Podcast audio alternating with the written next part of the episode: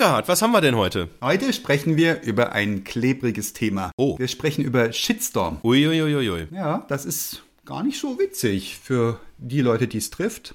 Wahrscheinlich für die anderen auch nicht. Hast du schon mal einen Shitstorm erlebt? Ich habe einen Shitstorm erlebt, einen persönlichen. Ui. Zu dem Thema Shitstorm habe ich fünf Thesen. Das würde ich gerne mal mit dir auseinanderklamüsern. Okay, das wird spannend. Digitacheles. Digitacheles. Digitacheles.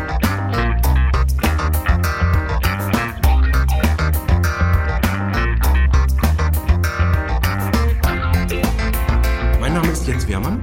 Und ich heiße Eckehard Schmieder. Fang einfach mal an. Ich bin ganz gespannt. Braucht man eine Definition? Ich glaube, jeder weiß, was ein Shitstorm ist, oder? Ich kenne es jetzt eher aus einer Produkt- und Firmensicht. Persönlich habe ich jetzt das noch nicht miterlebt. Ich kenne es auch eher aus dem Zusammenhang.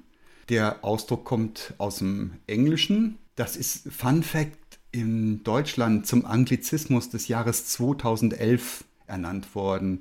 Und in der Schweiz, die Schweizer sind ein Jahr hinterhergehinkt, wurde das Wort des Jahres 2012. Ja. Und ja, es gibt die Firmensicht, es gibt da ganz so viele so Ratschläge, was du machen sollst bei Shitstorms und so weiter. Aber da sind wir ja schon eigentlich schon einen ganzen Schritt weiter. Lass uns mal vorne anfangen. Ich werf mal meine These 1 in den Raum. Digitale Plattformen verführen zu Shitstorms. Also du bist auf einer digitalen Plattform sehr viel wahrscheinlicher Teilnehmer, Täter, Shit, Scheißewerfer auf Deutsch, als irgendwo anders.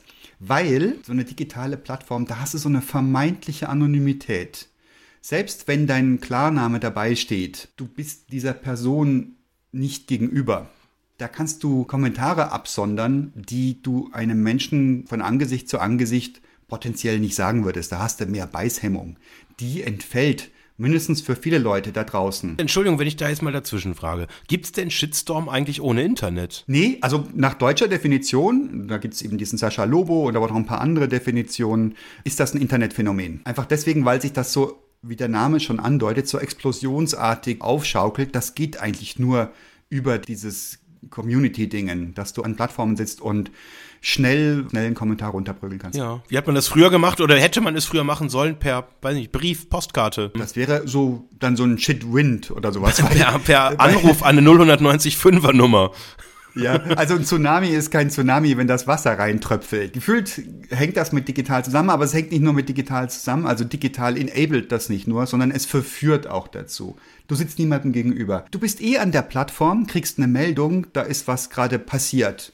Und fühlst dich angesprochen, weil da ist ja was reingeploppt. Und du musst ja jedes Mal entscheiden, mache ich was, mache ich was nicht. Du sitzt eh an der Plattform, du bekommst da Nachrichten, professionelles Zeug, was auch immer. Und Jetzt kommt eine Nachricht rein, die so einen, einen Chat-Gossip-Aspekt hat. Also hier ist irgendwas passiert, was mal so außer der Reihe rausragt. Das hat einen Aufmerksamkeitswert. Es ist ja in der Regel was Negatives. Negative Meldungen, Ja. habe ich den Eindruck, verbreiten sich sowieso grundsätzlich erstmal schneller oder äh, häufiger als die Positivmeldungen. Absolut. Ja klar, da haben wir ein Sensationsbedürfnis, alle in uns drin. Siehe, ähm, Firma 123 DAX notiert hat irgendwie wieder den Stellenabbau von 2000 Stellen kommuniziert. Das wird in der Regel in den Nachrichten gebracht. Ist ja eine schlimme Nachricht. So wurde irgendeine Zukunftsunit, die vielleicht ganz cool werden wird, wo vielleicht tausende von Arbeitsplätzen neue entstehen. Das ist meistens nichts, was übertragen wird. Hast du das schon mal in Nachrichten gesehen? Dass irgendjemand plant, was Großartiges zu tun? Nö, oder? Es wird gesagt, das und das geht kaputt, das wird zerschlagen.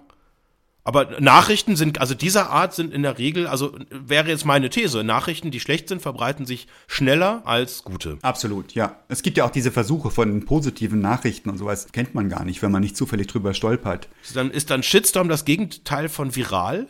Nee, es ist eine Subform, oder? Äh, Also was schlecht. Form von viral, Was schlechtes ja. viral ist. Es gibt ja auch die. die Wobei viral sagt man nicht mehr, habe ich mir sagen lassen. Also das sei jetzt Bubbles. Wenn es stimmt. Ich weiß weil ich habe mir sagen lassen, Bubbles sagt man nicht mehr.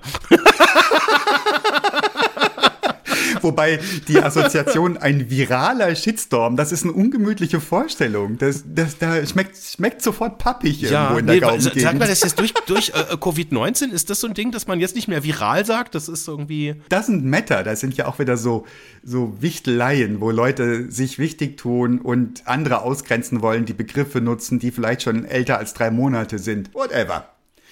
Also du bist auf der Plattform, du fühlst dich angesprochen, da kommt eine Nachricht, die ist negativ und das triggert dich. Und dann hast du die Finger schon an der Tastatur. Es ist ein Katzensprung mit dem Mauszeiger, die zwei Zentimeter nach rechts zu fahren, schnell was reinzutippen, Return und Tschüss.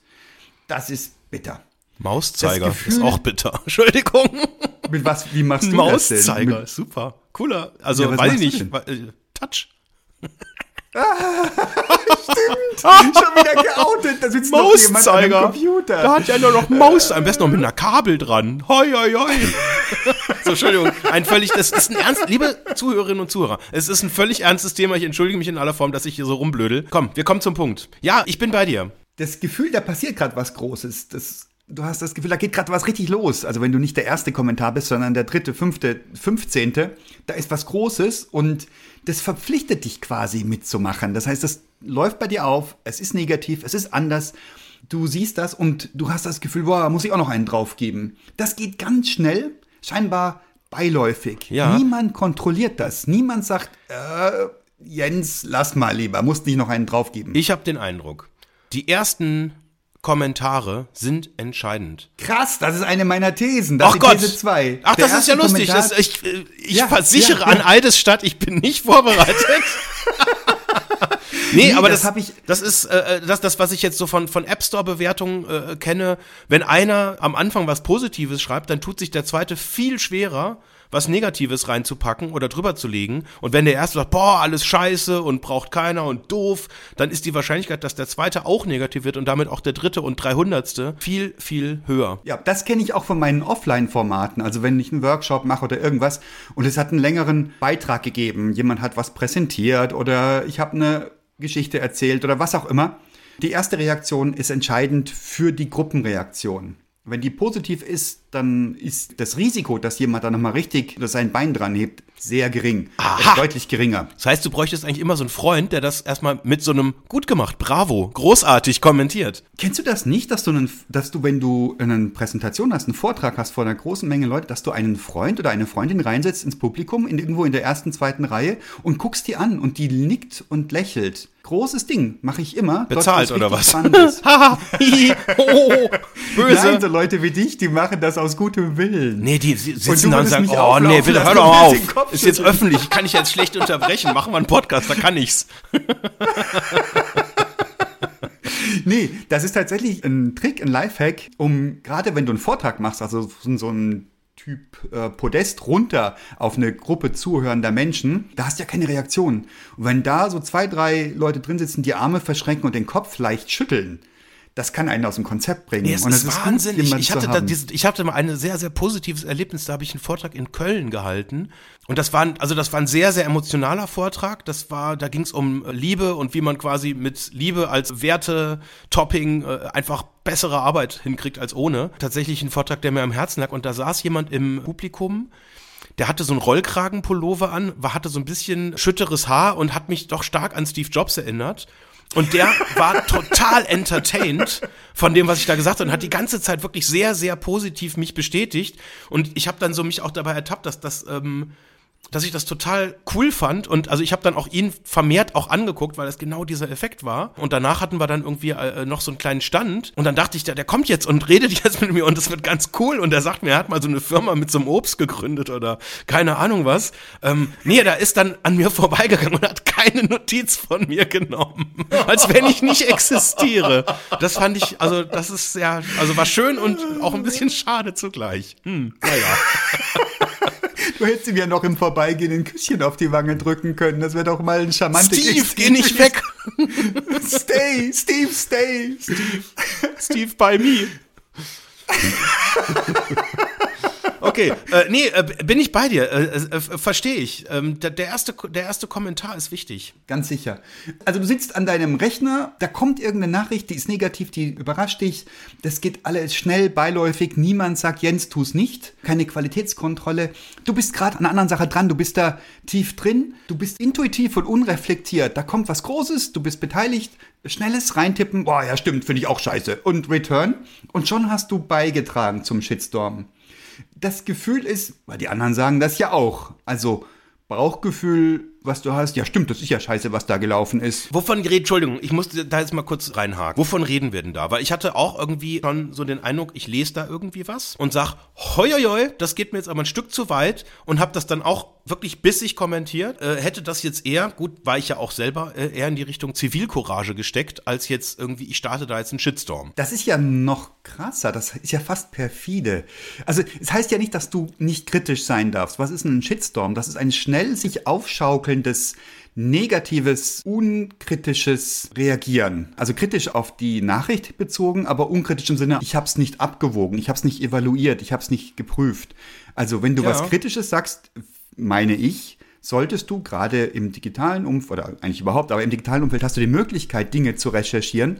Die solltest du auf jeden Fall recherchieren, bevor du was Kritisches sagst. Ja, also ich kann mich noch an eine Werbung erinnern von einer großen Bank, die als Testimonial einen großen Basketballspieler hatte. Und die haben mal in einem Werbespot besagten Dirk Nowitzki gezeigt, wie er im Supermarkt an einer Wurst Theke. Keine Podcast-Folge ohne Wurst. Sich von der Wurstfachverkäuferin eine Scheibe Wurst hat geben lassen und dann die genommen hat, gegessen hat und irgendwie weitergegangen ist. Und da gab es tatsächlich auch als ersten Impuls von einem Zuschauer, der Vegetarier war, die Anmerkung, dass das irgendwie überhaupt nicht geht, dass er jetzt quasi hier, dass der öffentlich Wurst ist. Und das hat dann zu einem Shitstorm geführt. Auf den, auf den Kritiker oder auf den Dirk Nowitzki? Auf den Dirk Nowitzki. Weil der Wurst ist. Weil der Wurst ist öffentlich. Ist quasi, weiß ich nicht, so wie Rauchen im Fernsehen und du bist dann schuld, wenn alle sterben, weil die Krebs kriegen. Aber das ist schon recht blasig. Die große Mehrheit, also 90 Prozent der Bevölkerung, isst Wurst, also nach Statistiken. Ist ein Shitstorm etwas, was irgendwie gerechtfertigt ist, wo jemand gerechtfertigt zurechtgewiesen wird? Oder ist das nur, dass da jemand quasi zu Unrecht eine äh, negative Berichterstattung oder ist ja nicht Berichterstattung, aber eine ne negative Flut von Kommentaren, von gehässigten negativen Kommentaren ertragen muss? Impliziert Shitstorm eine Bewertung schon? Ist das was Falsches oder was auch eben richtig sein kann? Also ich habe die These, dass der Shitstorm ab einer bestimmten Anzahl von Kommentaren oder vielleicht schon ganz von Anfang an losgelöst ist von der Ursache. Ich erinnere mich an einen analogen Shitstorm tatsächlich. Wir hatten ja gerade gesagt, das geht eigentlich gar nicht, aber es ging doch. Ich erinnere mich an die Brent Spa von Shell. Oh ja, da kann ich mich auch noch dran erinnern. Eine Bohrinsel, die sollte im Meer versenkt werden, weil die ausgedient hatte. Und es hat sich mir, ich weiß nicht über wie viele Kanäle, eingebrannt, das war noch im Fernsehzeitalter, wo man noch Fernsehen guckte und ähm, Nachrichten guckte und sowas, hat sich mir eingebrannt als, das sind die Bösen. Und das gab so einen Widerstand und so einen Boykott von Shell-Tankstellen, dass sich das Unternehmen gezwungen sah, die Brenzbar an Land zu transportieren und dort ordentlich abzuwracken. Jetzt sage ich ordentlich abwracken, weil das war das Klischeebild. Ja. Die Ökobilanz habe ich deutlich, also ich glaube, 10, 15 Jahre danach gehört, ich weiß auch gar nicht, wie lange das her ist, schon ewig, wäre signifikant besser gewesen, wenn sie das Ding einfach vor Ort versenkt hätten ins Meer. Nur diese okay, Vorstellung war so wüst. Image-Schaden. Ja, der genau. Image-Schaden ist größer ja. sozusagen als die, ja. Real, die, die Realität an der Stelle. Und hier kommt die Wahrheit. Ich tanke heute noch ungern an einer Shell-Tankstelle, abgesehen davon, dass ich sowieso kaum noch tanke, weil ich mit der Bahn fahre oder elektrisch mit dem Fahrrad. Aber wenn ich mit dem Auto unterwegs bin, ich meide bis heute noch Shell-Tankstellen. Das heißt, ich fange jetzt gerade an, ich weiß nicht, wie lange das her ist, sind das 20 Jahre her, fangen wieder an, mir das abzutrainieren, an Shell vorbeizufahren. So tief hat das gesessen. Und das so war dieser, dieser Slogan Shell is Hell oder sowas, glaube ich, oder? Den habe ich nicht Kam das daher? Kann ich mich da richtig kann, erinnern? Kann oder war das sein. Dell? nee, ich glaube, bei Dell gab es auch tatsächlich mal sowas, wo die auch irgendwas was Böses gemacht haben und dann hieß es irgendwie wegen dem Reim, dann kann man es ja machen. Das impliziert, das ist irgendwie schon, das, das geht dann eine Stufe zu weit, würdest du sagen. Ich habe das Gefühl, dass eben das unterm Strich völlig wurscht ist. Es hat niemand mehr geprüft, ob das funktioniert. Ich erinnere mich an, wie heißt die Firma, die diese Schlösser herstellt, die auch, ähm, warte mal. Abus. Hm, die gibt eine andere, die, die, äh, die britische Konkurrenz von Abus, äh, wie heißen die? Irgendwas mit Lockheed, Loctite. Loctite. Und da gab es auch mal eine Kampagne, da hat irgendjemand hat auf YouTube ein Filmchen eingestellt, wie er mit einem Big Einwegkugelschreiber ein sündteures Loctite-Schloss öffnet. Dann äh, gibt es irgend so ein kleines Reset-Löchle, was auch immer. Der steckt den Kugelschreiber Mine da rein und klick, macht das Ding ist offen. Oh oh. Habe ich bis heute nicht nachgeprüft, ob das überhaupt stimmen würde. Eine absurde Verbreitung gab das und dieses Filmchen ist, was ich, also lass mich keine Zahlen sagen, ich habe es nicht recherchiert für diese Folge hier. Es waren bestimmt fünfstellig äh, Verbreitung der Image-Schaden, grandios. Du hast keine Ahnung, ob die Ursache stimmt. Das verleitet mich zu dem Gedanken, dass es eigentlich völlig wurscht ist. Es geht darum, dass jemand am Boden liegt und du trittst drauf. Am besten jemand, wo du sowieso schon so Verdachtsgefühle hast.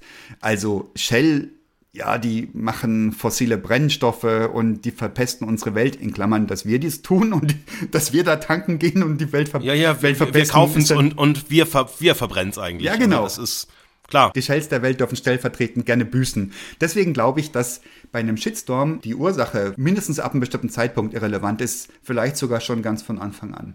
Böse. Also ich hatte mal, das war ein spannendes Beispiel, das ist schon ein paar Jahre her. Das war bei einer Jury-Sitzung, wo es um eine Preisverleihung geht und am Ende ähm, äh, hat dann einer der Preis oder der auch später der Preisträger war, der hat zum Thema Social Media Management eine Dissertation geschrieben und hat untersucht, wie der Einfluss von Social Media, das schließt jetzt auch Shitstorms mit ein, auf den Börsenwert ist. Und da gab es einen signifikanten Zusammenhang, geile Promotionsarbeit, aber er hat ein Beispiel um uns quasi als Auditorium zu erklären, wie da der Impact ist, gebracht, was ich total spannend fand. Und zwar hat da ein Künstler, ein Country-Musiker, der mit der Fluglinie United Airlines geflogen ist, aus dem Fenster, also er flog nach Nebraska, glaube ich, zu einem Auftritt und hat dann aus dem Fenster des Flugzeugs gesehen, wie die Crew seine Gitarre auslädt. Und die haben die durch die Gegend geschmissen und die Gitarre ist dabei zerstört worden. Also er konnte dann auch seinen Auftritt mit seiner äh, handgefertigten Gitarre nicht machen und er hat sich dann beschwert und hat gesagt, das, das geht so nicht und ähm, United hat ihn aufs Übelste auf irgendwelche AGBs irgendwas verwiesen und hat ihn abblitzen lassen. So und er hat in seinem Zorn dann einen Country-Song aufgenommen. Ich glaube, das ist der bekannteste Song der Band auch danach geworden. Ich habe das auch schon gehört tatsächlich. Also das Also dieses, also deine These, ja. United, you broke my tailored guitar. ähm, geiler Song. Ich habe ihn mir vorher tatsächlich, das war meine Vorbereitung, den habe ich mir nochmal angehört. Über 20 Millionen Klicks bei, bei, bei YouTube zum Beispiel. Verrückter Frosch. Sinn. Und da, da ist jetzt die Frage, ist das, ist das gerechtfertigt? Die haben Fehler gemacht, vielleicht haben sie es richtig gemacht. Gepäck kann kaputt gehen. Kann man sie jetzt irgendwie da, Hier ist, das, eine ist These. das fair? Also ich habe Ja. geguckt, bei diesen ganzen gibt es ja ganz viele super schlaue Ratgeber. Was macht ein Unternehmen, wenn es von einem Shitstorm betroffen ist? Und ich habe wirklich da etliche solche Seiten mir angeguckt und die Wahrheit ist, du kannst nichts machen. Du kannst es aber schlimmer machen. Das kannst du schlimmer machen, indem du blöd reagierst. Da gibt es dieses Oh ja. Beisp- Beispiel von H&M. Die hatten, da gab es immer mehr Beschwerden, dass die Größen, die H&M angibt, die Kleidergrößen, alle viel zu klein sind. Keine Ahnung, vermutlich, weil das irgendwo in asiatischen Ländern geschnippelt wird, wo die Leute einfach kleiner sind und das, keine Ahnung, wie das passieren kann.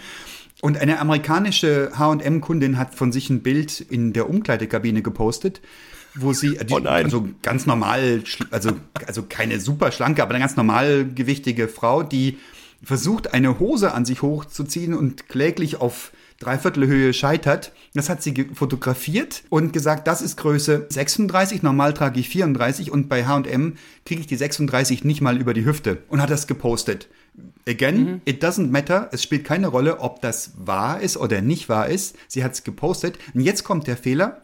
H&M wirft eine Textkonserve drauf. Irgendwie ein, ja, wir sind stets bemüht und bla bla bla. Und dann begann wohl der Shitstorm. Also das kann man wohl, man kann sowas anfeuern, so, Ja. so latent Shitstorm gefährdende Inhalte, indem man blöd reagiert. Oh ja, du, du erinnerst dich letztes Jahr, äh, Greta Thunberg, das Bild in der Deutschen Bahn, wo sie sagt, sie fährt jetzt nach Hause und wo sie quasi auf dem Gang saß. Ja. Erinnerst wie- du dich noch? ja, Ist ja, wie ging ein das Jahr doch her. gleich? Das war, das war so, da hat die Bahn hat dann gesagt, du musst ja nicht auf dem Gang sitzen, hättest ja erste Klasse fahren können. Stimmt? Nein, nein, noch viel krasser. Also die erste Klasse, die Erinnerung trügt dich nicht. Die Bahn hat dann öffentlich gemacht, dass Greta Thunberg doch ein Ticket erster Klasse gekauft hatte und dass ein Sitzplatz vorhanden gewesen wäre.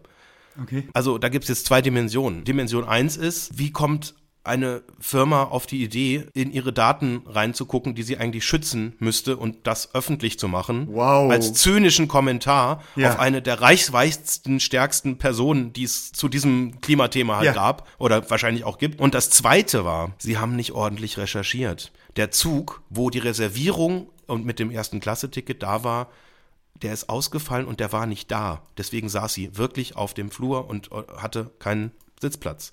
Oh, wie Also böse. Doppelt böse und das ist halt der Deutschen Bahn halt einfach tüchtig um die Ohren geflogen, das Ding. Ja. Ja, das ist richtig böse. Ja, ich erwische mich aber auch jetzt selbst schon wieder bei dem selber Schuldgedanken. Und da sitzen ja ganz normale Leute dran, die darauf nicht vorbereitet sind auf einen Shitstorm. Und die. Sind, sind wir so böse? Da wäre ich jetzt auch gleich dabei zu sagen, ja genau, Deutsche Bahn, ich ärgere mich auch immer und bla bla bla. Und dann kommt so das kumulierte, ja, die sollen ruhig mal Scheiße fressen. Und das ist doch nicht richtig. So, und das ist jetzt bei einem Unternehmen. Also normalerweise reden wir bei Shitstorm von Unternehmen. Bei Privatpersonen, da ist dann eher Mobbing ein Thema. Das ist eine Sache, die ist grundlegend anders insofern, als das immer langfristig angelegt ist. Jetzt habe ich aber als Arbeitnehmer einen Shitstorm erlebt, der hat sich auf mir ausgetobt. Und das hat sich ganz krass ausgewirkt. Das hat mich ziemlich in Straucheln gebracht, was meine Beziehung zu diesem Unternehmen und zu diesen Menschen anbetrifft. Das ist unglaublich, wie das gewirkt hat. Das war so schnell in den Bereich des Irrationalen gegangen, wo ich sage, naja, es passiert ja eigentlich nichts Schlimmes. Aber Ja. es hat mich tierisch getroffen. Ich habe das Gefühl bekommen, dass die Leute, die da beteiligt waren, nicht die geringste Ahnung haben, wie überwältigend und verletzend sich die Geschwindigkeit, die Menge und die Aggressivität der Kommentare für den Betroffenen anfühlt. Also ich hatte einen Newsletter gestaltet, das hatte ich noch in einer Zeit, wo ich noch Newsletter machte, das ist- habe ich aber auch schon lange, lange, lange beigelegt. Newsletter ist eigentlich eine, eine analoge Unsitte, die ins Digitale übernommen wurde. Ähm, das ist digital noch falscher als analog. ja, ist so. Ich, ich schreibe mir das mal auf, das ist eine eigene Das Podcast-Folge. Podcast. Es ist immer noch ein hochprobates Mittel und im E-Commerce unglaublich effektiv, leider. Ich mag's kann nicht, aber es, sein, ist, ja. es funktioniert. Das kann sein. B2C kann sein. Ich äh, komme aus dem, aus dem Business-to-Business-Umfeld, wo Firmen mit anderen Firmen umgehen. Also mein Glauben an die Wirksamkeit eines solchen Mittels ist gering. Nichtsdestotrotz, ich habe ein Newsletter gestaltet und habe immer gerungen um Illustrationen da drin und habe geguckt bei diversen Bilddatenbanken, weil eigenes Bildmaterial bereitzustellen ist doch immer ein relativer Aufwand. Das ist immer viel, immer, wird immer leichter, ist immer leichter geworden. Mittlerweile kannst du einfach die Kamera draufhalten und gut ist. Äh, fragst die betroffenen Personen, darf ich das veröffentlichen und gut ist. Und du willst ja eh keine Hochglanzbilder da drauf hängen, weil die glaubt einem sowieso keiner. Zu dem Zeitpunkt, ich erinnere mich, das war spät nachts, ich hatte mich selbst verpflichtet zu einer gewissen Regelmäßigkeit, habe das in mein Tagesgeschäft nicht reingebracht, habe nachts noch recherchiert nach einem Bild, das ich verwenden konnte, das also aus so einer Bilddatenbank die entsprechende Rechte mit sich brachte. Habe eine junge Frau gefunden, es ging um ein sehr abstraktes Thema, Auditierung von Software, das ist schon an sich äh, so schwer zu erklären und eigentlich nicht zu zeigen. So, und das Bild passte so mittelgut, das war eine junge Frau. Was zeigt man da? Ein Mensch, der in den Rechner reinguckt ja, wie, wie immer, ja, wie bei allen, wie bei allen IT-Themen. und lacht. ja, genau. IT-Auditierung von hochkomplexen Systemen ist das unglaublich unterhaltsam. Ja. Also, Am besten noch mit zwei Kindern hinten. Entschuldigung, ich ziehe es ins Lächerliche. Ist ein hochernstes Thema. Ich entschuldige mich dafür. Ich habe ein Bild gewählt von einer jungen Frau, die den Zeigefinger vor den Mund macht, so nach dem Motto Psst. Und drüber war dann so die Überschrift, ähm, Ah, okay. sind Sie schon auditiert, so etwas in der Art, ne? Psst, sind Sie schon auditiert? okay. Ja, ja, verstehe den Mit so einem Gedankengang. Stempel, so einem gefakten noch drauf und sowas. Diese Frau war nicht übertrieben geschminkt. Ich kann das immer gar nicht so richtig sehen. Also jedenfalls nicht so, dass man sagen würde, es ist auffällig geschminkt. Wenn, dann war das sehr dezent. Und sie hat ein ganz normales T-Shirt getragen, ein nicht körperbetontes. Also ganz normal, so wirklich aus dem Alltag raus. So wie ich. So. Jens, deine T-Shirts sind immer körperbetont. Ja, aber hallo. Aber Liegt vielleicht am Körper kann. nicht am T-Shirt. okay.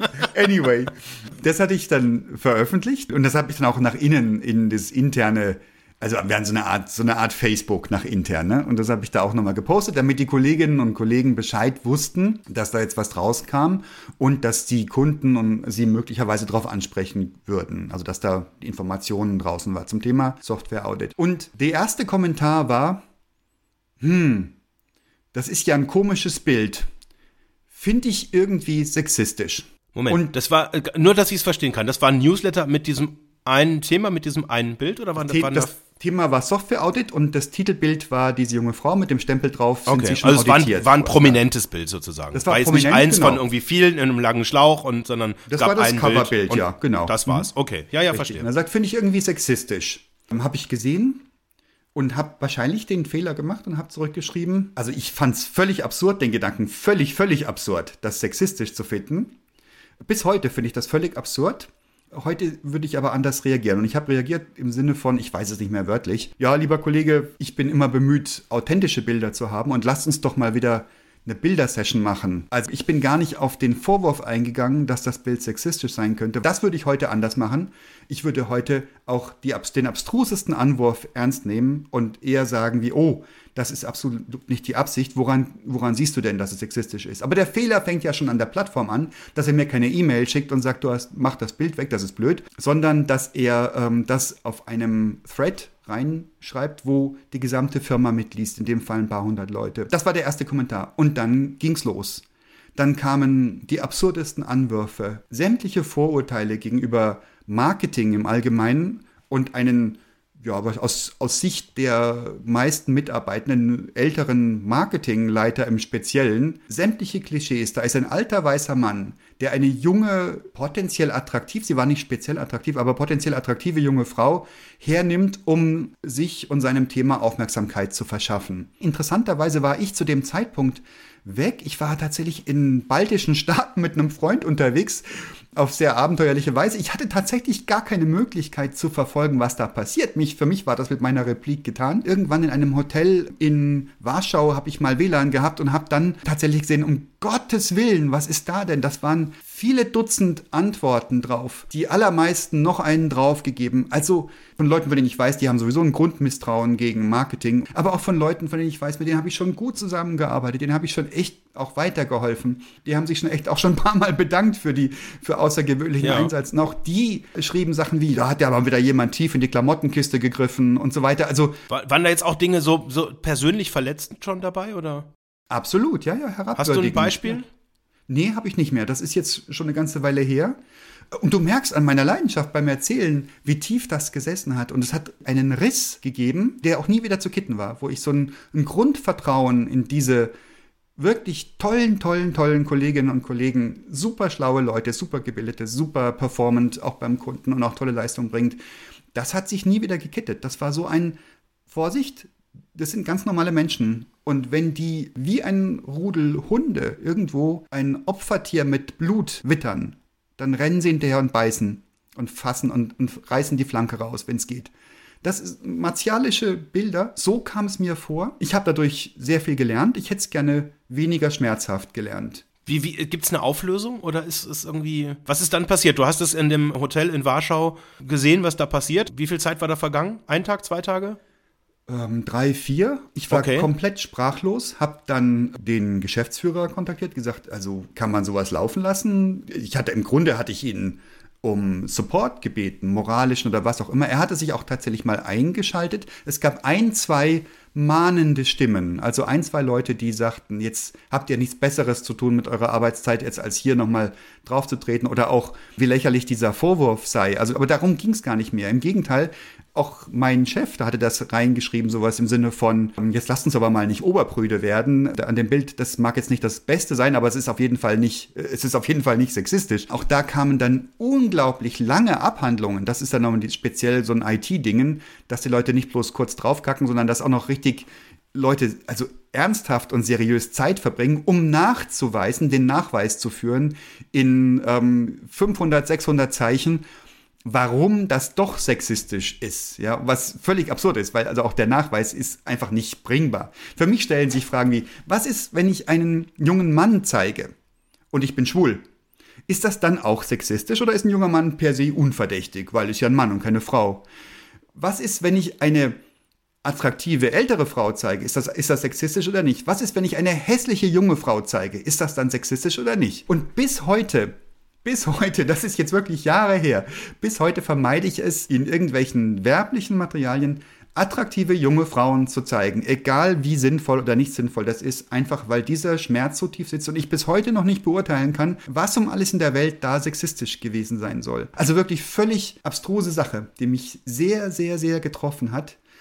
Und das führt mich zu These 3, dass bei so einem Shitstorm verlieren wir Anstand und Reflexionsvermögen. Wenn der läuft, dann treten wir mit zu. Und ich will mich da nicht rausnehmen. Also ich habe mich da Gott sei Dank noch nie bei irgend sowas beteiligt, aber ich will nicht behaupten, dass ich immun wäre. Heute vielleicht mehr als vor diesem Erlebnis, aber es entsteht so ein Sog.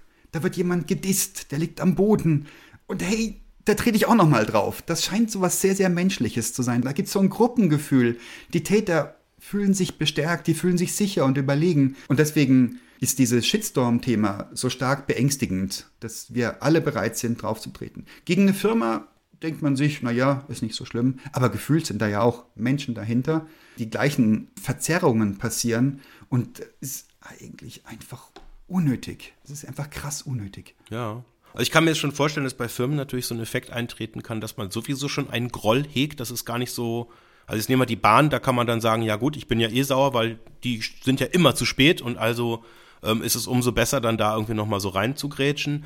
Bei einer privaten äh, äh, oder bei einem, bei einem Menschen ist es ja nochmal ein, ein anderes Level. Und ich habe jetzt gerade so gedacht, ist das vielleicht sowas so verkehrsunfallmäßig, wo man dann einfach vielleicht, wenn der Verkehrsunfall da ist, einfach so einen gewissen Impuls halt hat, da auch irgendwie äh, gaffen zu wollen? Oder wie, wie ist da die Wahrscheinlichkeit, ich glaube, wenn dann schon ein paar Leute dastehen, dann ist es irgendwie viel, viel leichter, sich dazuzustehen, als der Erste zu sein. Da gab es ja auch so vor ein, zwei Jahren diese ganze Rettungsgassen-Thematik, wo man gemerkt hat, dass teilweise bei Verkehrsunfällen ganz, ganz viele Leute dastehen und gaffen, aber keiner hilft. Wo dann auch das unter hohe Strafen gestellt worden, wo dann, ich glaube, irgendwo in Düsseldorf oder in der Ecke von Düsseldorf hat dann irgendeine äh, Polizeidienststelle angefangen, so spezielle Sichtschutzblenden äh, aufzubauen, wenn Verkehrsunfälle waren. Und dann hat man gemerkt, wenn so so eine Sichtschutzblende da steht, dann gibt es keinen Stau mehr. Und sonst gibt es immer Stau, weil jeder will halt den Blick erhaschen und das ist irgendwie so eine, so eine Neugier. Aber ich glaube, das ist ein etwas anderer Effekt, weil da macht man ja dann nicht mit, da guckt man ja nur drauf.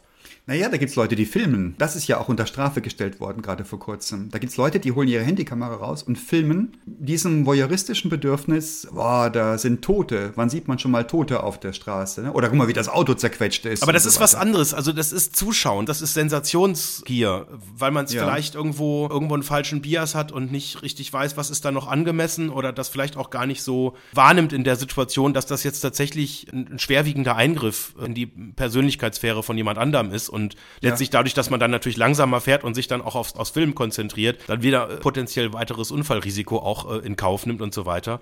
Aber mhm. das ist jetzt, man würde ja nicht, nicht bei einem Unfall nicht aussteigen und sagen, jetzt äh, ist das Auto eh schon kaputt, jetzt hau ich da auch nochmal mit dem Hammer drauf. Scheibe, weil, Scheibe oder sowas, das, das ist ja, das ist, das ist schon, das geht doch mal eine Spur weiter. Es ist schon ja, die Frage, was passiert da, ja. was einem, weswegen man denkt, dass einem in irgendeiner Form eine Legitimation gegeben wird, sich da auch zu, zu äußern. Und wo, wo kommt diese Abstraktion her? Ja. Weil ich könnte mir vorstellen, dass dann, wenn dann erstmal so, so eine gewisse Länge von so einem Thread erreicht ist, dass dann möglicherweise einzelne Leute gar nicht mehr den Anfang überhaupt noch mitbekommen, sondern die sehen halt, da gibt es eine wütende Auseinandersetzung zum Thema Sexismus und was jetzt die eigentliche Kausalität, der eigentliche Auslöser ist, das ist möglicherweise gar nicht mehr so, so klar.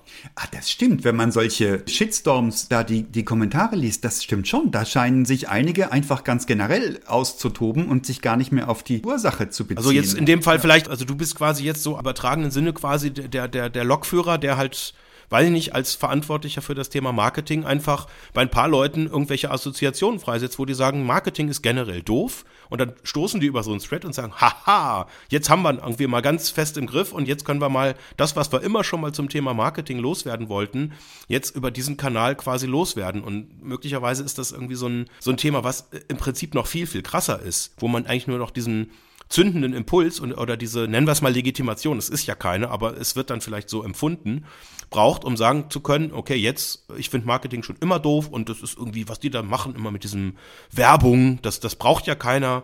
Und jetzt sagen die nicht mehr Werbung, jetzt sagen die Kommunikation, so ein Quatsch. Und dann haut man halt irgendwie drauf, weil man es halt generell irgendwie nicht vielleicht nicht versteht, nicht gut findet oder sonst irgendwas. Aber ist seltsam. Ich finde es sehr, ja. sehr seltsam. Dieses Kränkungspotenzial, das es hat, also mindestens wenn Personen betroffen sind und nicht Firmen. Wahrscheinlich aber auch, wenn Firmen da sind, da sind ja auch Menschen dahinter. Das Kränkungspotenzial ist enorm, denn als Betroffener habe ich ja überhaupt gar keine Ahnung von den Kreisen, die das überhaupt zieht. Ich sehe ja diese eine Plattform. Ich weiß nicht, was dann noch auf anderen Plattformen weitergetragen wird, was analog weitergetragen wird. Oh, hast du schon gehört, der hat's richtig verschissen, hey. Und das hat Potenzial, einen Menschen zu verunsichern diese Geschwindigkeit und die Eigendynamik und dass niemand wirklich, es gibt keine Zeit und niemand ist offen für Begründungen oder für Relativierungen oder für ein Ausmitteln. Guck mal, das ist aus dem und dem Grund passiert. Das würde sogar das Bashing noch verstärken, wenn du sagst, ja, ist aber habe ich gemacht, weil so und so, weil eben nachts und weil ich schnell noch ein Bild haben wollte und weil ich mein Zeitziel erfüllen wollte da würden die sagen, ja, umso viel schlimmer, dass du noch eine Frau hernimmst und, ähm, und die zum Objekt machst. Ganz also, um es zu verstehen, wo läuft die Grenze? Wo ist das sozusagen eine legitimierte Zurechtweisung, wo jemand abgestraft wird. Also ich habe irgendwie, weil das ist schon ewig her, da hatte irgendwie, ähm, ich glaube, das war Schlecker oder sowas. Die hatten irgendwie so einen Claim mal, irgendwie sowas Deutsch-Englisches. Ich glaube, for you vor Ort oder irgendwie sowas. Ja. Und dann yes, kam irgendwie yes, so ein Beauftragter yes. vom Institut der deutschen Sprache oder sowas, hat gesagt, also das ist jetzt ja irgendwie äh, trägt jetzt auch nicht gerade irgendwie zur Verschlauung der Gesellschaft bei oder hat da irgendwie, ich weiß, ist keine Ahnung, ist ja ewig her. Und dann hat aber der Pressesprecher den Fehler gemacht, einfach die Wahrheit laut auszusprechen und gesagt, äh, ja, unsere Kunden haben von den Personas her gesprochen, generell ein erniedriges bis mittleres Bildungsniveau.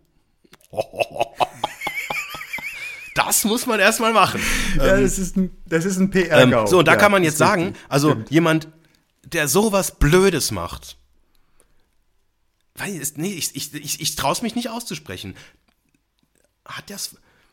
Das, ja, das wer, verdient, wer ist das, was ich gerade nicht sagen wollte? Richtig.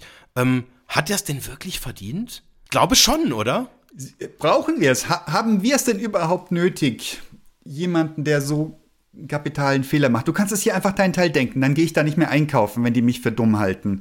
Aber du kannst dir einen Teil denken. Aber das andere, wenn der so einen Fehler macht, dann ist der Fehler gemacht. Ist es nötig, noch Scheiße zu werfen? Ist es nötig, die Leute einzumüllen mit Exkrementen, mit sprachlichen und gedanklichen? Also be belege ich damit nicht die These, dass, dass ich selbst nicht wirklich brüllend klar unterwegs bin, wenn ich da nochmal draufhaue. Es ist doch offensichtlich, dass das übel ist muss ich das noch kommentieren? Muss ich noch sagen, wie, ja, spinnen die oder was? Ich weiß nicht, was da kommentiert wurde, aber dieses Douglas gab es auch Come in and find out, dieses äh, ja. Denglisch. Ähm, das ist doch, das disqualifiziert sich doch ja, von selber. Aber das, das ist ja, das ist ja, das ist ja da was, muss ich doch nicht draufhauen, ja oder? Das ist ja, das ist ja. Das, stimmt, das diskriminiert nicht die. Das, nein, nein, die das, das ist, das ist ja, nur ein lustiges äh, Missverständnis.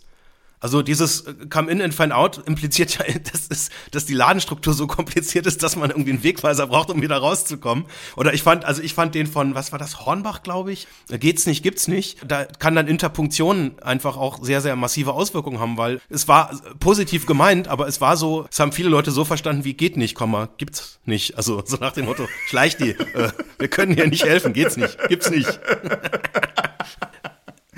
Klasse. Schade, weil die sind so cool unterwegs immer mit ihren Werbekampagnen. Nein, nein, aber das ist ja was, das ist ja was völlig anderes. Das ist dann im Prinzip eine Stilblüte, wo halt irgendwie einfach ein Claim oder irgendwie eine ja. Kampagne irgendwie nicht funktioniert, nach hinten losgeht. Das führt ja in der Regel eher sogar zu positiven Effekten. Also ich hatte tatsächlich in unserem Kundenkontext auch mal eine sehr schreckliche Situation, wo ein großes Institut eine App, die sehr in der Öffentlichkeit stand, getestet hat und die dann in dem Titel des Artikels als zusammen mit Facebook als Deutschland sicherheitskritischste App bezeichnet hat.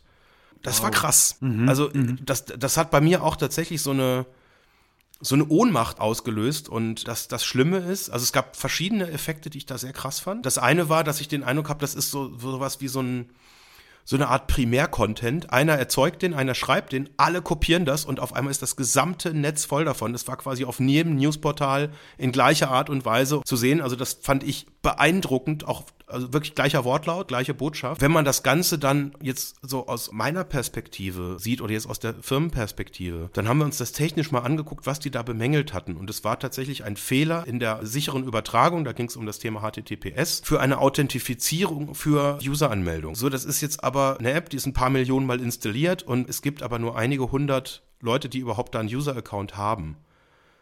Also das war de facto, also es war mhm. theoretisch ein Problem. Also die war damals gab es noch Windows Phone, die war auf drei Plattformen released. Das war auf einer Plattform war es ein Problem, auf einer war der Fehler einfach nicht aufgetreten und auf der auf der dritten gab es einfach diese User-Anmeldung nicht. Also von da es war wirklich ein absolut marginales Thema und das war aber wirklich von der öffentlichen Diskussion her heftig ohne Ende. Und ich habe natürlich auch so gedacht, scheiße, ey, das ist, ja. das, das ist doch schrecklich. Und dann wirst du da angeschrieben und innerhalb von Minuten nach Veröffentlichung dieses äh, Artikels kriegst du dann persönliche Anrufe auf dein Handy und sagen, hey, was macht denn ihr da? Ich dachte, ihr könnt das, was ihr da tut. Und wir haben uns da, also wir haben da ganz intensiv dann auch natürlich irgendwie uns mit dem Kunden ausgetauscht und haben dann überlegt, was ist die beste Strategie, die wir da jetzt gerade fahren können. Wir haben relativ schnell verworfen, dass wir sachlich erklären, was da eigentlich der Fehler ist und dass es de facto eigentlich ein Fehler ist, der eigentlich niemanden so richtig betrifft. Und haben dann es sehr offensiv gespielt und haben es, haben uns sehr schnell, sind sehr schnell eingestiegen und haben uns quasi ähm, öffentlich schuldig bekennt. Das ist jetzt zu viel, aber haben letztlich diesen Hinweis nach vorne gespielt, haben gesagt, super, dass da jemand drauf guckt. Der Fehler ist längst behoben. Er ist schon in der Einreichung, also es ging um die Apple äh, iOS App, ist schon im Review. Wir warten quasi nur noch auf Apple, äh, haben schon das beschleunigte Verfahren eingeleitet. Bei Android äh, besteht der Fehler schon nicht mehr und haben sozusagen es nach vorne gespielt, haben gesagt, hey, danke, dass ihr uns darauf hingewiesen habt. Die, und der Datenschutz ist uns extrem wichtig. Wir haben das alles korrigiert. Habt da gut gemacht, so auf die Schiene. Ging das gut aus? Ähm, effektiv hat diese Berichterstattung die Bekanntheit der App massiv erhöht. Wow. Und dadurch, dass wir das nach vorne spielen konnten, hatten wir signifikanten Anstieg in den Userzahlen tatsächlich. Wie krass. Also es ließ sich tatsächlich eher nach vorne bringen. Ich weiß es nicht mehr genau, wer es gesagt hat, aber in irgendeinem dieser äh, wirklich kritischen Telefonate hat dann einmal einer das äh, Harald Junke Zitat äh, zitiert. Es gibt nur eine Sache, die schlechter ist als eine schlechte Presse. Du kennst die Antwort? Nee keine Presse. und das, das ist der Streisand-Effekt aber positiv. Kennst du den Streisand-Effekt? Ja, ja, natürlich. Als großartig. die Bilder gemacht wurden ja. von ihrem Anwesen. Ja, genau. Da hat jemand geil. tausende ja, ja, Bilder von der Küste gemacht und auf einem dieser tausenden von Bildern, die irgendwo im Nirgendwo veröffentlicht worden waren, war die Villa von Barbara Streisand zu sehen. Und die hat diesen Fotografen auf 10 Millionen Dollar verklagt. Nagel mir nicht auf die Zahl fest, das habe ich irgendwo mal gelesen. Hat die Klage verloren und hatte dann im mittleren fünfstelligen Bereich Zugriffe auf dieses Bild verzeichnen müssen. Das heißt, es ist ganz extrem nach hinten losgegangen. Und da ist es ja für euch losgegangen dann. Durch, aber durch eine sinnvolle und gute Wendung. Rechtfertigen ist verkehrt, ne? Wer sich rechtfertigt, klagt sich an. Es ist schon sehr lange her, aber ich kann mich noch an dieses Ohnmachtsgefühl tatsächlich ja. erinnern, wie hilflos man sich fühlt, ja. wenn im Prinzip so eine Instanz, ich meine, die haben ja auch, die haben ihre Verfahren und sonst irgendwas. Das, das kann man jetzt nicht einfach, das kann man nicht einfach wegwischen. Ja. Ich hatte den starken Impuls zu sagen, das ist doch technisch echt Blödsinn, was ihr da tut und es zu erklären oder es irgendwie zu relativieren, weil da ist vielleicht ein Fehler passiert, aber das ist jetzt nicht aus, aus Vorsatz oder aus bösem Willen heraus entstanden, sondern da ist im Prinzip ein klitzekleines technisches Problemchen passiert, was eigentlich keinen betroffen hat, aber dieses Ohnmachtsgefühl kommt dann halt tatsächlich eher dadurch zustande, dass, dass, dass man überhaupt nichts tun kann, dass ja. man jetzt auch überhaupt nicht weiß, ein falsches Wort könnte ein Desaster werden. Ja. Also man muss einfach schrecklich aufpassen und es geht auf, an der Stelle plötzlich nicht mehr um die Realität. Ich habe für mich ein unglaublich mächtiges Learning daraus gezogen tatsächlich, also eher im konstruktiven Sinne. Ähm, es geht generell in der Kommunikation eigentlich nie um die Wahrheit. Ja. Es geht um das, was wir empfinden, was die Wahrheit ist. Ja. Also wenn wir etwas tun, was, was jetzt technisch falsch ist, aber es fühlt sich für die Leute richtig an, oder nennen wir es mal nicht technisch, sondern vom Prozess her falsch ist, aber es fühlt sich für die Leute richtig an, dann ist, dann es, ist es, gut, dann ist es richtig, auch wenn es eigentlich Blödsinn ist. Beispiel, wir, wir haben mal für ein paar Flughäfen auch Apps gemacht und da haben wir überlegt, ob diese Anzeigetafel, die man so, wenn man reinkommt, diese große Tafel mit ganz, ganz, ganz vielen Symbolen, Zeiten und vier Fluglinie so und so und dann um 13.41 Uhr und 42 dann am Gate 8 und bla bla bla, da haben wir eigentlich vom Prozess her rational gesagt, das ist kompletter Blödsinn. Diese Anzeige, die muss ich nicht sehen, wenn ich so eine App halt öffne.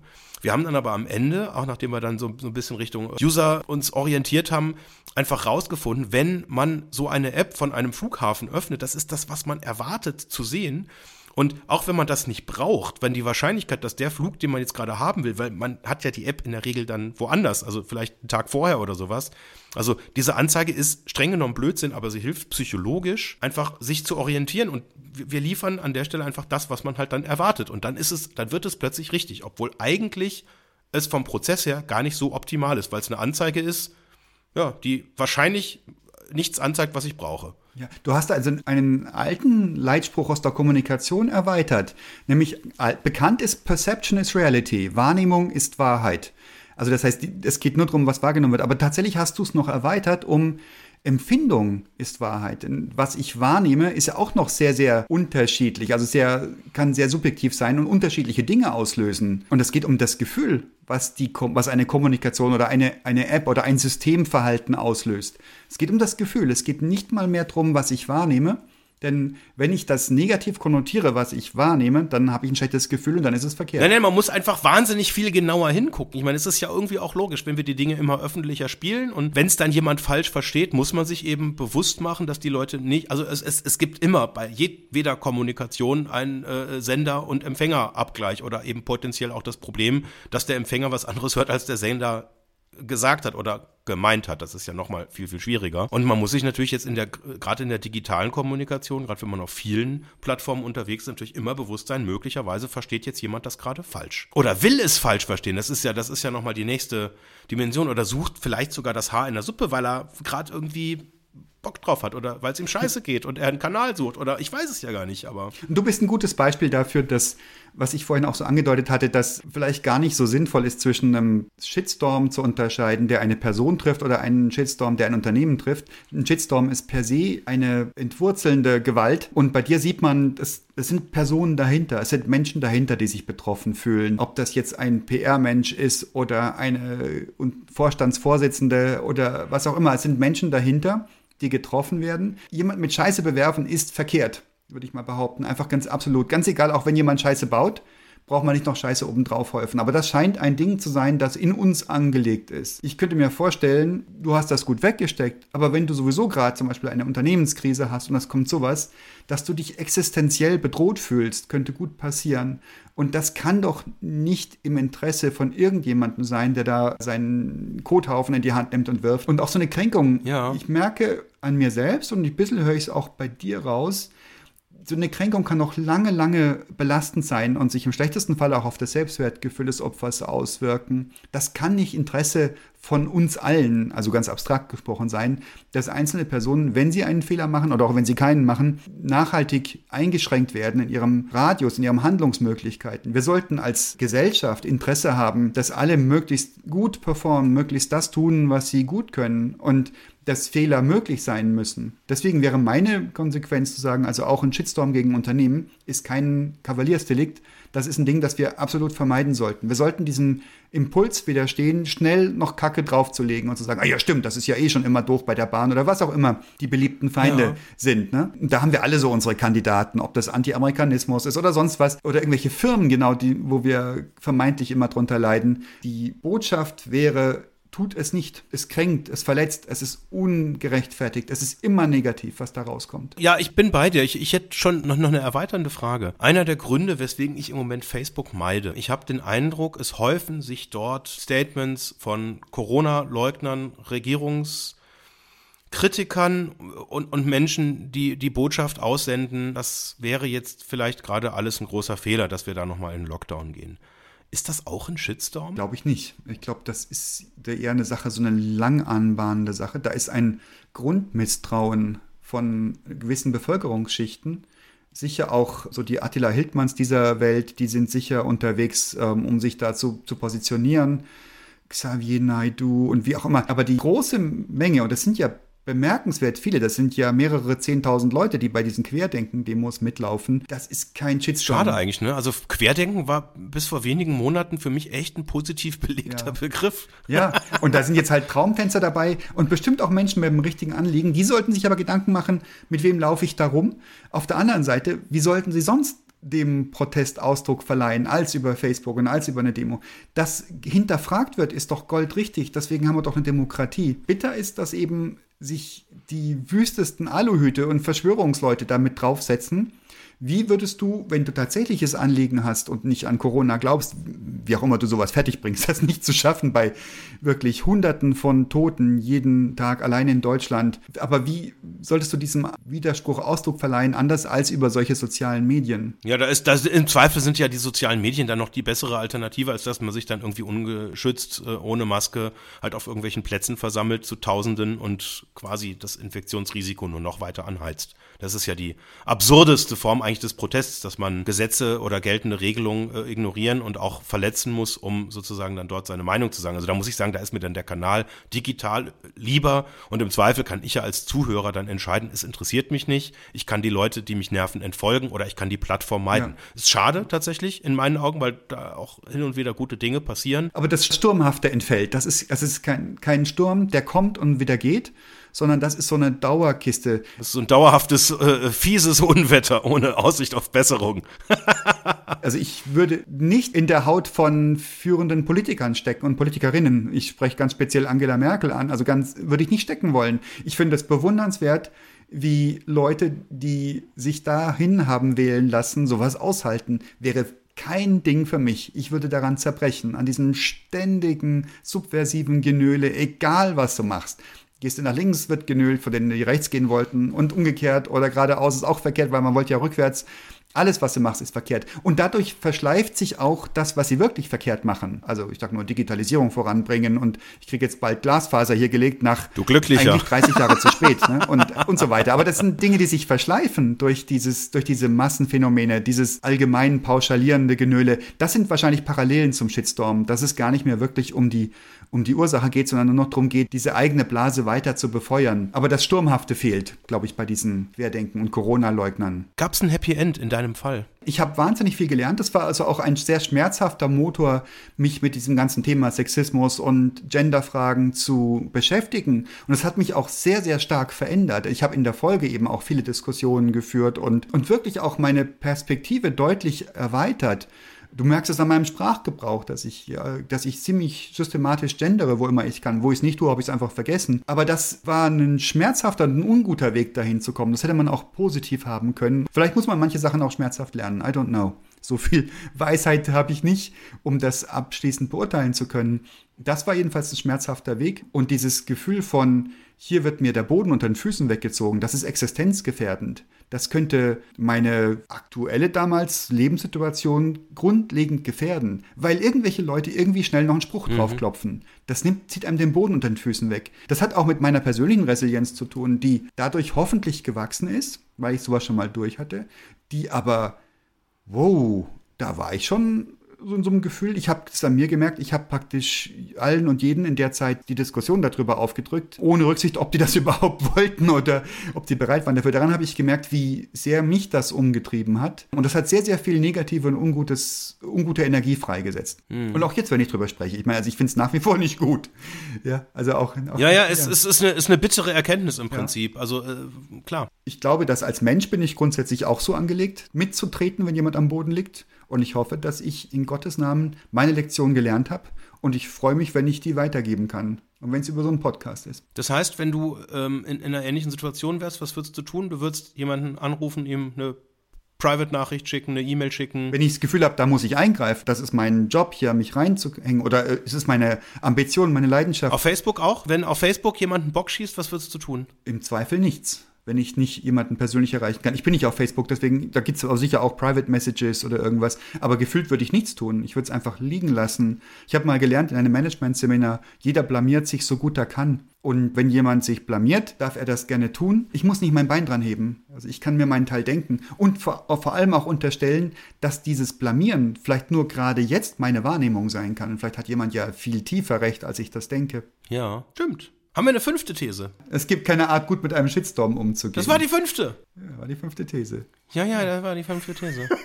Hättest du gern weitergemacht. Schade. Du hast doch vorhin schon auf die Uhr geguckt. Es ist Schluss. Ja, nee, es ist, es, nein, es, es tun wir so, als wenn das lustig wäre. Es ist ein völlig ernstes Thema. Fünf schreckliche ja. Thesen und es gibt kein Happy End. Doch, wir haben gelernt. Wir haben beide, wir waren beide schon beigetragen. Ich weiß nicht, wie viele unserer Hörerinnen und Hörer da draußen schon tangiert wurden oder wirklich auch Opfer waren von einem Shitstorm. Ja, oder Täter. Wir wissen es ja nicht. Vielleicht auch unbewusst. Also, wie gesagt, ich, ich stelle mir jetzt äh, den, den, den potenziellen Schreiber eines negativen Kommentars vor. Möglicherweise ist einem einfach schlicht nicht bewusst, was man da anrichtet. Ja, das glaube ich, ja. Sondern man denkt, ja, das ist doch, das ist doch ein Depp. Also behandle ich ihn wie ja. ein Depp. Und dann darf ich da draufhauen. Und weil es irgendwie besagte Effekte gibt, dass es eben einfach anonym sich anfühlt, dass es viel, viel einfacher jemand ist, wenn da ein paar Bildschirme noch dazwischen sind, da einfach mal einen fiesen Satz hinzuschreiben, als wenn der vor einem steht. Das ist so, so ein bisschen wie, wenn, wenn man über jemand Drittes redet. Ich habe das irgendwann mal für mich mir als Regel gemacht, dass ich über Menschen, über die ich rede, so rede, als wenn sie im Raum sitzen würden. Guter Punkt. Mhm. Das führt einfach zu einem respektvollen Umgangston, weil es gibt oft nicht das richtig oder das falsch. Es gibt irgendwie Perspektiven, es gibt Standpunkte, sonst irgendwas. Und das ist das, was ich jetzt, also was ich konkret als Learning jetzt auch mitnehmen würde. An der Stelle, bevor man irgendwo in eine Richtung was tut, was jemanden verletzen könnte, sich kurz überlegen, würde ich das auch so sagen, wenn die Person jetzt gerade anwesend wäre und würde ich es ihr ins Gesicht ja. sagen. Und im Zweifel verzichte auf die Pointe, verzichte darauf, dich gut dastehen zu lassen, weil du auf einen vermeintlichen Loser noch raufgibst, ja, du hast ja ja krass gelost, du kannst das sprachwitzig, du kannst das so machen, dass du brillieren würdest. Lass uns darauf verzichten. Gutes Learning. Mhm. Ja. ja. guter Punkt. Och. Mal nicht lustig heute, auch gut. Schade. Nein, aber also äh, erhellend. Umso besser. Danke, Jens. Danke, Eckhard.